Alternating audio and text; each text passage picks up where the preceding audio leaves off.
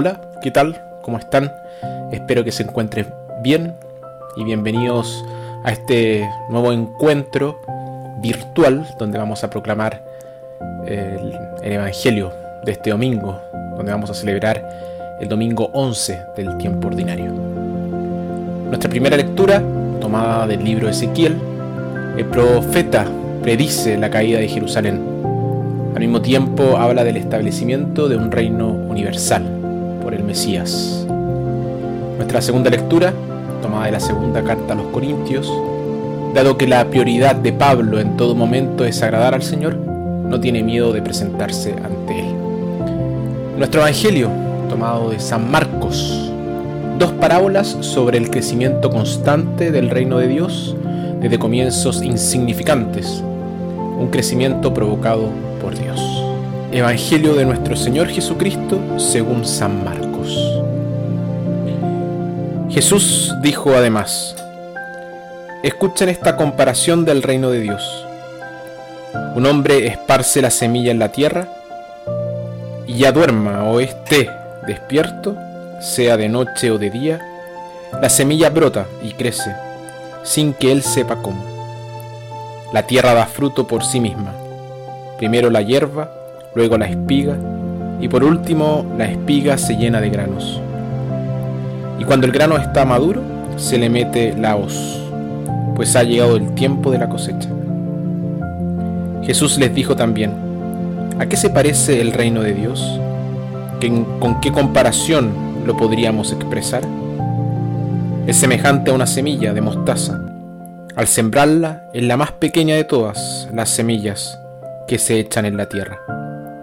Pero una vez sembrada, crece y se hace más grande que todas las plantas del huerto, y sus ramas se hacen tan grandes que los pájaros del cielo buscan refugio bajo su sombra.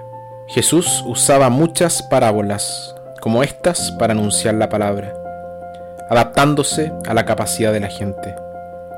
No les decía nada sin usar parábolas, pero a sus discípulos se lo explicaba todo en privado. Palabra del Señor.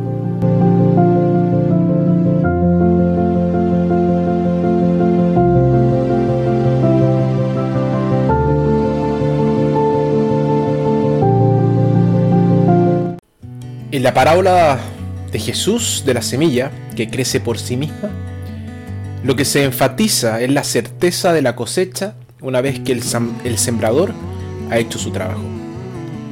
Tenía el propósito de animar a los primeros discípulos que se habían desanimado, porque parecía que sucedía poco.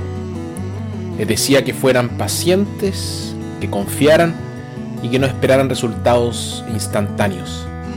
Es una pequeña parábola muy alentadora. Como aquellos primeros discípulos, nosotros también queremos resultados y los queremos rápido. Vivimos en la era del producto instantáneo. Tenemos sopa instantánea, té instantáneo, fotos instantáneas y cualquier cosa es bien instantánea. Sabemos que la calidad sufre, pero estamos dispuestos a sacrificar eso por resultados rápidos y ahorro de tiempo y esfuerzo. Olvidamos que ciertas cosas no se pueden apresurar. Llegar a la madurez como ser humano es el trabajo de toda una vida. Construir una buena relación con alguien requiere tiempo. Llegar a conocer y comprender a los hijos requiere tiempo. Para vencer los pecados y las debilidades de uno se necesita tiempo. Nuestro tiempo podría llamarse la edad del botón pulsador todo lo que tenemos que hacer es presionar un botón o encender un interruptor y suceden las cosas. Muchos de los dispositivos actuales que ahorran trabajo son buenos. Quitan parte de la monotonía y la monotonía de la vida y el trabajo. Pero existe el peligro de vivir en el mundo del botón pulsador. El pulsador fomenta el mínimo esfuerzo, el menor costo, el acceso directo a todo puede guiarnos a buscar siempre la opción fácil, incluso cuando no hay una opción fácil. ¿Por qué molestarse en visitar a ese anciano enfermo si se puede llamar? Además, los viejos problemas permanecen en la era del botón pulsador. Existe el problema de educar bien a los hijos. Y no hay un interruptor mágico para eso. Existe el problema de adquirir una habilidad no hay ningún botón que pueda presionar para que eso suceda sin aprendizaje. En otras palabras, para algunas cosas no hay atajos. En la historia de Jesús, el agricultor hizo su parte, sembró la semilla. Las cosas estaban ahora fuera de su control y lo único que quería que sucediera era que la semilla creciera y no podía hacer nada al respecto. Todo lo que pudo hacer fue esperar con paciencia, humildad y esperanza. No son virtudes fáciles. Sin embargo, la vida exige estas virtudes. Algunas personas piensan que deben estar siempre despiertas y funcionando, como si todo dependiera de ellas. No pueden tomarse un tiempo, dejar que las cosas sean, confiar, ser pacientes, ser humildes, esperar. Hay algo que podemos hacer y que Dios no hará por nosotros. Pero hecho eso, tenemos que reconocer que no podemos hacer todo. El desarrollo espiritual y de hecho el desarrollo humano es un proceso. Continuará siempre que no nos resistamos. En los grandes procesos de crecimiento, curación, recuperación y progreso espiritual, solo somos facilitadores. Podemos plantar la semilla, pero no podemos hacerla crecer. Dios tiene que hacerse cargo. Es Dios quien da el crecimiento. Deberíamos aprender a tener paciencia observando la naturaleza. Las cosas tardan en crecer y tardan en madurar. La naturaleza no toma atajos y se necesitan todas las estaciones. Y también necesitamos todas las estaciones. Nada se desperdicia. Mira el ejemplo de Jesús.